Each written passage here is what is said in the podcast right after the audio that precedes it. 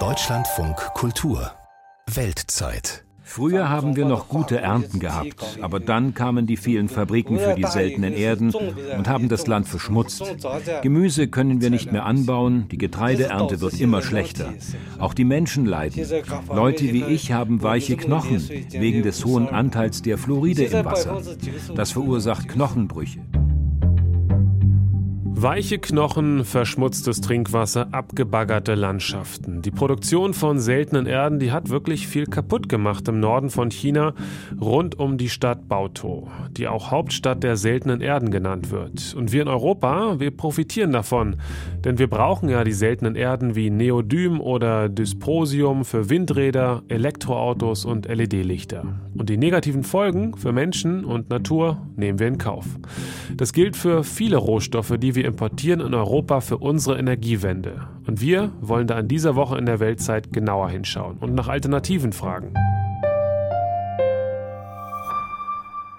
Ich bin André Zanto, hallo, und habe wie die meisten vermutlich auch gerade seltene Erden direkt um mich, nämlich in meinem Handy, und die kommen vermutlich auch aus China. Dort werden diese 17 Metalle mit den besonderen Eigenschaften, die auch immer zusammen vorkommen, in großem Maßstab gefördert. Mehr als 60 Prozent der weltweiten Minenproduktion kommt von dort. Von wo genau, das habe ich unseren Peking-Korrespondenten Benjamin Eisel gefragt. Das ist eine gigantische Industrie. Es wird geschätzt, dass China über etwa ein Drittel der weltweiten Reserven verfügt. Die größte Mine in China, die äh, Bayan-Obo-Mine, befindet sich im Landesteil Innere Mongolei im Norden Chinas. Das ist in der Nähe der Stadt Baotou. Dort werden etwa 80 Prozent aller seltenen Erden in China geschürft. Aber es gibt auch andere äh, Orte in China, und äh, andere Minen in den Landesteilen Shandong zum Beispiel. In Sichuan gibt's welche, in Jiangxi in Guangdong ganz im Süden, aber auch in Fujian an der Ostküste im Landesteil Hunan und auch in Guangxi. Und äh, die erwähnte größte Mine im Norden, kommt man dahin als Reporter? Waren Sie dort schon mal? Also es ist generell schwierig, äh, an solche Orte ranzukommen, denn es ist kritische Infrastruktur. Da lässt man sich in China ungern in die Karten blicken und generell ist in China alles schwierig geworden als ausländischer Reporter, selbst wenn es kein sensibles Thema ist. Egal wo man hingeht, man hat häufig sofort die Polizei an der Backe. Ähm, ich habe vergangenes Jahr tatsächlich äh, versucht oder überlegt, dorthin zu fahren mit einer Kollegin von einer Zeitung. Wir wollten uns einen schwarzen See in der inneren Mongolei anschauen, in der Nähe von Bautou, wo diese große Mine ist. Schwarzer See, das ist tatsächlich so schrecklich, wie sie es anhört. Das ist ein See aus einer Abwasserschlacke, also Überbleibsel von der Schürfung von seltenen Erden. Wir haben aber dann die Reise abgesagt, äh, aufgrund der vorher erwähnten bestimmten ja, Probleme, die man sofort bekommt, äh, wenn man unterwegs ist, eben in solchen Gebieten oder nicht nur in solchen Gebieten, aber da ganz besonders. Und äh, dazu kam eben, dass es ja im vergangenen Jahr noch sehr strikte Null-Covid-Regeln gab. Ähm, die Covid-Beschränkungen waren ja extrem groß und das hat das Reisen eben doppelt so schwer gemacht. Hm. Wenn die seltenen Erden dort dann geschürft werden, gehen sie dann direkt weiter in Chinas große Elektroauto- und Handyindustrie? Ja, natürlich. Ähm, bleibt sehr viel im Land, äh, was hier in China produziert wird. Der Großteil bleibt sogar im Land. Und natürlich ist das auch praktisch, denn China produziert extrem viel Elektronik, ähm, aber auch äh, Waffen. Dafür braucht man auch seltene Erden für Computer, für Smartphones, für Unterhaltungselektronik. Und äh, wenn man das äh, selbst produziert, dann ist man nicht abhängig von Importen, kann also selbst kontrollieren, wie viel man fördert und muss auch keine Einfuhrzölle bezahlen. Aber China exportiert auch viel. Was kann man da sagen zu den Zahlen? Ja, im vergangenen Jahr wurden 50.000 Tonnen seltener Erden exportiert. Das ist ungefähr ein Drittel dessen, was im Land produziert wird. Die größten Abnehmer dieser seltenen Erden sind mit Abstand Japan und die USA. Ungefähr zwei Drittel der Gesamtexporte geht nach Japan und in die Vereinigten Staaten. Und gerade die Vereinigten Staaten versuchen aber von China etwas unabhängiger zu werden und selbst mehr seltene Erden zu schürfen. In den USA gibt es nämlich auch große Vorkommnisse an seltenen Erden. Hm. Ja, Sie haben es erwähnt, die Welt ist äh, praktisch abhängig von China, auch die USA. Trotzdem beschränkt die Kommunistische Partei ja nicht den Zugang, ist zumindest mein Eindruck. Die USA haben ja auch Sanktionen verhängt gegenüber China wegen der Menschenrechtsverbrechen in Xinjiang gegen die Uiguren, aber China liefert trotzdem weiter weiterhin seltene Erden. Das ist ja erstmal ein bisschen äh, komisch, zumindest aus meiner Sicht, weil man damit ja auch die USA schmerzlich treffen könnte. Warum macht das die KP eben nicht? Das ist eine total interessante Frage. China hat nämlich bislang tatsächlich keinen Gebrauch gemacht von dieser Übermacht bei den seltenen Erden, wenn man das so sagen möchte. Man könnte ja meinen, das ließe sich gut als Gegenmaßnahme einsetzen, wenn Staaten von China so abhängig sind. Zum Beispiel die USA haben ja auch Exporte von extrem hochleistungsfähigen Mikrochips nach China untersagt. Da könnte man ja gut zum Gegenschlag ausholen. Chris Miller, der Autor des Buches Chip War, also ein Buch, das sich genau mit diesem Konflikt beschäftigt, sagt dazu Folgendes.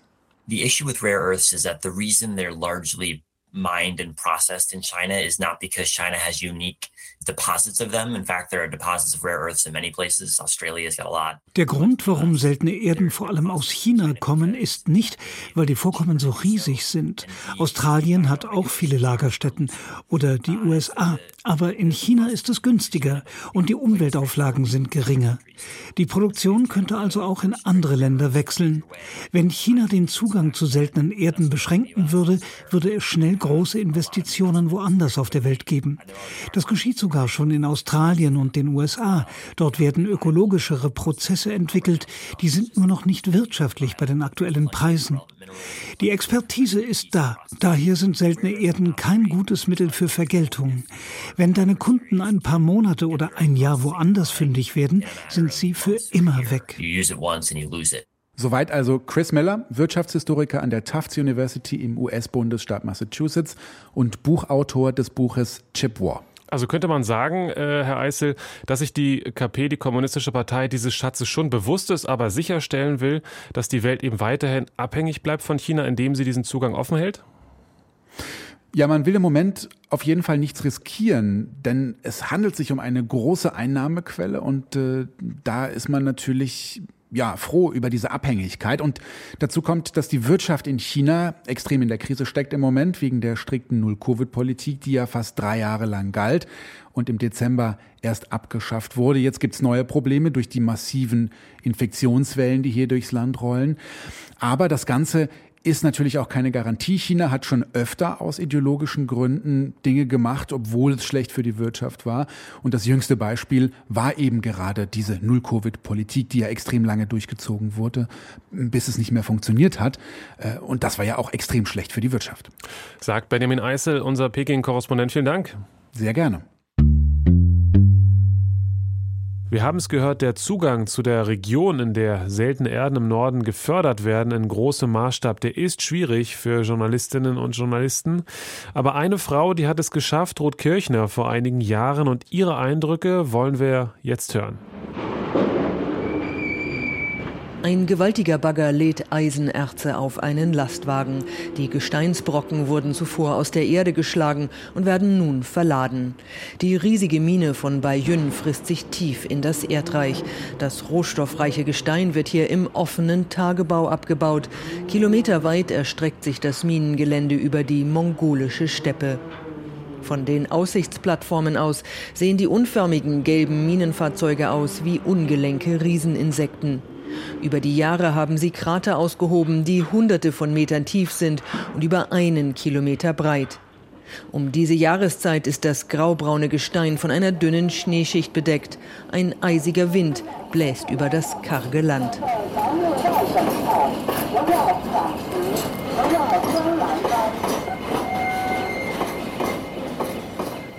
Ein Güterzug rumpelt über einen Bahnübergang in der Mine. Er transportiert das Gestein Richtung Süden.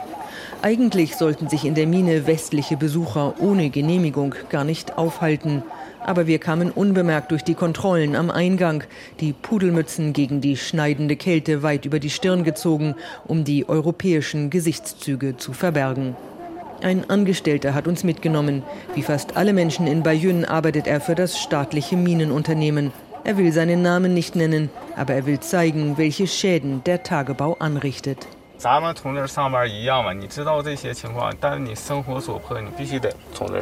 Es ist wie überall sonst auch. Man weiß doch, dass man krank werden kann, wenn man in Fabriken arbeitet, wo viel Staub entsteht. Hier ist es dasselbe. Obwohl wir alle wissen, was hier abläuft, müssen wir hier arbeiten. Anders kann man nicht überleben. Wir haben keine andere Wahl.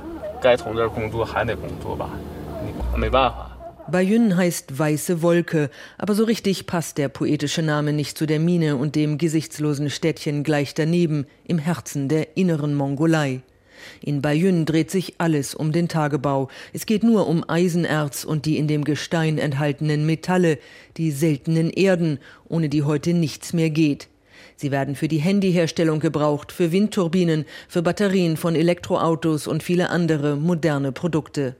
Aber der Abbau der seltenen Erden ist kostspielig, nicht nur weil es schwierig ist, die Metalle aus dem Eisenerz zu lösen, sondern auch weil dabei Abfallprodukte und Umweltschäden entstehen, die für die Menschen in den betroffenen Regionen oft katastrophale Folgen haben.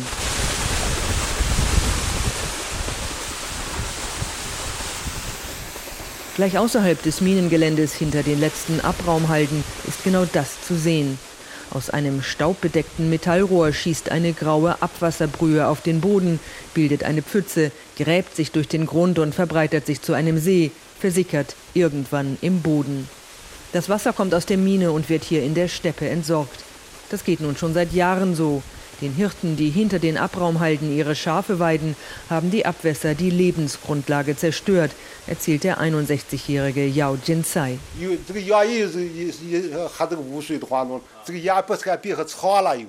Die Zähne der Schafe wurden schwarz, als sie das verseuchte Wasser tranken. Ein Zahn ist dann meist größer und länger geworden als alle anderen. Die Tiere konnten nicht mehr richtig fressen, sind abgemagert und dann verendet. Auch das Dorf ist schwer betroffen. Viele Tiere sind krank geworden. Früher gab es das nicht. Der alte Jau wohnt immer noch in einem einfachen Lehmhaus in der Steppe. Seine Kinder sind längst in die Stadt gezogen, wollten das harte Leben der Hirten hinter sich lassen. Jaus Gesicht ist wettergegerbt. Er ist einst aus der Provinz Gansu in die innere Mongolei gekommen, hatte hier auf ein besseres Leben gehofft. Doch wegen der Umweltverschmutzung, vor allem wegen des verseuchten Grundwassers, sieht er jetzt keine Zukunft mehr.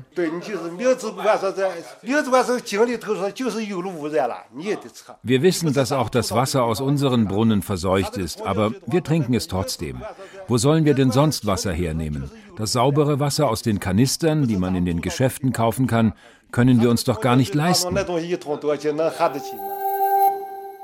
Das ist jetzt elf Jahre her. Ruth Kirchner war damals Peking-Korrespondentin, ist inzwischen wieder in Deutschland, aber weiterhin China-Auskennerin. Hallo. Ja, hallo.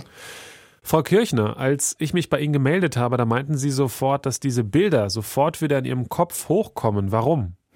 Ja, die Recherche war damals ja schwierig und irgendwie auch einfach zugleich, und davon ist eben ganz viel hängen geblieben, dass wir damals einfach auf das Minengelände fahren konnten und kaum kontrolliert wurden. Das war damals schon total erstaunlich eigentlich, wäre heute vermutlich unmöglich. Vor allem aber war es diese Umweltzerstörung in einer ganzen Region, die wirklich einen bleibenden Eindruck hinterlassen hat. Rund um diese Mine, aber auch in Bautou, in dieser Stadt, äh, etwa 120 Kilometer südlich der Mine, wo das Gestein aus der Mine dann verarbeitet wird, beziehungsweise beziehungsweise wo die seltenen Erden aus den Gesteinsbrocken herausgelöst werden. Also diese ganze Landschaft, das ähm, empfand ich damals als unglaublich trostlos, ein, eine ausgelaugte Landschaft, wenn man so will. Also dass dort mal zuvor grünes Grasland gewesen sein soll, wo Hirten ihre Tiere weideten, das schien unvorstellbar. Und dazu dann diese rauchenden Schlote der Fabriken in Bautow und die Menschen eben, die all dem so ausgeliefert waren. Das waren so manchmal Bilder fast so ein bisschen wie aus einer anderen Welt. Hm. Ist denn äh, dieses Problem der, der Umweltzerstörung durch die seltenen Erden, Sie haben jetzt auch in den ja, vergangenen Tagen nochmal neu recherchiert, ist das jetzt präsenter als zu der Zeit, als der Sie da waren? Damals war ich ehrlich gesagt erstaunt, wie wenig über Bauto und die Umgebung berichtet wurde, also über diese wahren Kosten der seltenen Erden.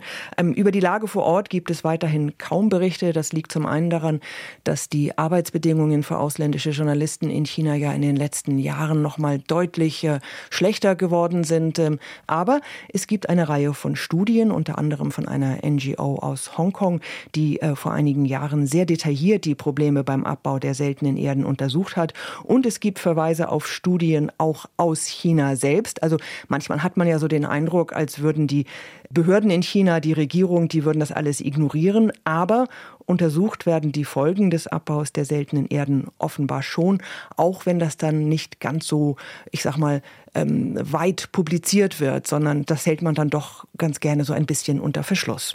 Okay, man forscht also schon zu den Folgen und tut man dann auch was von Seiten der Regierung? Naja, die chinesische Führung hat schon vor Jahren darauf hingewiesen, dass der Abbau der seltenen Erden nachhaltiger werden müsse. Vor sieben Jahren, 2016, gab es dann eine Umstrukturierung der gesamten Industrie. Eine ganze Reihe von illegalen Minen in China wurden geschlossen. Es gibt ja seltene Erden nicht nur dort oben im Norden in der inneren Mongolei, dort wo ich war, sondern auch im Süden Chinas. Ähm, die Unternehmen wurden landesweit in sechs staatlichen Firmen zusammengefasst, um diese Branche besser kontrollieren zu können. Ob das das dann unbedingt besser macht mit der Umwelt, ähm, sei mal dahingestellt. Aber es gab auch Berichte, dass die Behörden beispielsweise ein gewaltiges Absetzbecken in Bautou mit so leicht radioaktiv verseuchtem Klärschlamm absichern wollten, um zu verhindern, dass das Grundwasser und der nahegelegene gelbe Fluss verseucht werden. Also dieses Absetzbecken damals habe ich selbst äh, noch gesehen. Das fand ich damals auch wirklich sehr, sehr erschreckend. Ähm, und dass man da etwas tun will, das finde ich durchaus positiv. Also man hat schon den Eindruck, dass sich da etwas etwas getan hat, zumindest was die offizielle Linie der chinesischen Regierung angeht. Und was lässt sich über die inoffizielle Linie sagen, also über Beobachter von außen?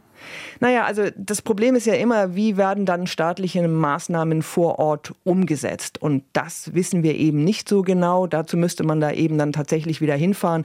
Ähm, Probleme gab es damals schon und gibt es immer wieder in China bei Entschädigungen und Umsiedlungen aus solchen Regionen, weil dann die Menschen oft Probleme haben, neue Jobs zu finden oder weil ihnen dann Land zugewiesen wird, das ähm, nicht so fruchtbar ist wie das, was sie vielleicht vorher hatten.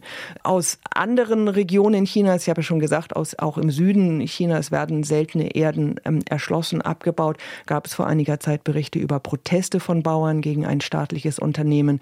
Dort wurden die Protestierenden dann festgenommen. Also wie so oft und bis heute, die Betroffenen in China werden nicht gehört, haben eigentlich gar keine Stimme so richtig. Und es gab vor einem Jahr, also im Januar 2022, äh, einen Bericht eines UN-Sonderberichterstatters zu Menschenrechten und Umwelt. Darin werden die 50 am meisten verschmutzten Regionen der Welt aufgeführt und diese Region um Bautou und um diese Mine, die ich damals besucht habe, die gehört auch dazu. Und die UNO, die UN zitiert in diesem Bericht ähm, Studien, da ist von erhöhten Schwermetallkonzentrationen im Urin, im Blut, in den Haaren von den Menschen in der Umgebung die Rede, von erhöhten Schwermetallkonzentrationen im Staub, also auch in der Luft und in den Böden, von einem erhöhten Krebsrisiko. Und äh, das ist alles schon wirklich sehr erschreckend und das sind eben so Erblasten, mit denen China, mit denen die Menschen eben noch auf Generationen vermutlich zu tun haben werden. Also der Sonderberichterstatter nennt Regionen wie Bautou einen Schandfleck auf dem Gewissen der Menschheit und sagt eben auch ganz deutlich, dass heutige und künftige Generationen, dass deren Interessen nicht gewahrt werden. Ruth Kirchner, ehemals äh, Korrespondentin in Peking, vielen Dank. Gerne. Eine Alternative zu seltenen Erden aus China könnte in Schweden schlummern. Es ist Europas größtes bekanntes Vorkommen an seltenen Erden. Seltene Erden sind die Grundvoraussetzung für die Elektrifizierung. Es ist also ein enorm wichtiger Fund für uns. Man kann sagen, es ist der Kern für Europas Führungsrolle in der industriellen Produktion. Das war der Geschäftsführer des zuständigen staatlichen Bergbauunternehmens Siemens in Schweden. Ganz euphorisch war der, als er diese Bekanntmachung gemacht hat vor kurzem. Wir wollen jetzt nachfragen bei einem Experten und zwar Arndt Uhlendorf, Geschäftsführer vom Institut für seltene Erden und Metalle AG. Das ist ein Unternehmen aus der Schweiz, das sich mit der Lagerung, Analyse und Bewertung von seltenen Erden befasst. Und Ziel ist es, neue Wege auf dem Weltmarkt für seltene Erden zu finden. Habe ich das richtig verstanden, Herr Uhlendorf? Das haben Sie sehr gut erklärt. Danke. Was empfehlen Sie denn Ihren Kunden, die seltene Erden brauchen für ihre Produkte, aber nicht aus China importieren wollen? Es gibt verschiedene Ausweichmöglichkeiten. Es wird sehr viel geforscht weltweit an ähm, Ersatzstoffen. Gerade äh, Neodym und Dysprosium ähm, benötigt man, um die Wirksamkeit von Elektromotoren bei hoher Hitze im gleichen Rahmen wirksam werden zu lassen. Da arbeitet man zurzeit an der Forschung von Ersatzstoffen. Dann ähm, ein großes Thema, was ein wenig, na, nicht wenig, eigentlich stark vernachlässigt wird in Europa, ist das Recycling. Wenn ähm, Handys recycelt werden oder, oder Laptops, geht man zurzeit weitestgehend nur auf die niedrig hängenden Früchte. Das sind da Platin, Gold Kupfer, Nickel, die leicht zu recyceln sind. Aber ähm, ein Neodym, ähm, ein Dysprosium landet meistens auf der Müllkippe. Das sollte sich sicherlich ändern. Ja, und dann ist natürlich noch die Möglichkeit, ähm, weitere Minen ähm, zu erschließen. Eine Exploration von einer seltenen Erdenmine ist eine langwierige Sache, dauert in der Regel sieben bis zehn Jahre, um so, solch eine Mine zu erschließen. Ähm, liegt einfach daran, dass ähm, die wirtschaftliche Berechnung recht lange benötigt. Und in welchen Ländern kann man da dann gucken als Alternative? Welche Länder gegenüber China stehen da jetzt äh, zur Wahl? Ah, da gibt es eine ganze Reihe. Also Schweden ähm, ganz oben auf jetzt mit ihren neuen Pfund. Aber genau, ähm, Mongolei, sehr interessant. Kasachstan interessant, Kirgisistan interessant, Indien, Pakistan auch sehr interessant. Ähm, das sind die Länder, mit denen wir uns jetzt zurzeit beschäftigen, aber eigentlich gibt es ähm, in sehr vielen Ländern seltene Erden. Äh, die Schwierigkeit besteht nur immer darin, die seltenen Erden auch in einer Häufigkeit im Boden zu finden, dass es auch wirtschaftlich Sinn macht, diese abzubauen. Wenn man jetzt das Beispiel Schweden hört, das war jetzt die neueste Meldung, da herrscht große Freude. Wie realistisch wäre denn das, dass man quasi Schweden jetzt künftig hat als Produzent für seltene Erden und nicht mehr auf China hoffen muss? Für die Zukunft ist es sicherlich sehr realistisch. Ähm, was die Schweden vorgelegt haben, ist eine Bergstudie. Das ist äh, der Standard, ähm, was man im Bergbau ähm, an Machbarkeitsstudien äh, auf den Tisch bringen sollte. Und das ist eigentlich schon als sehr ernst zu nehmen anzusehen.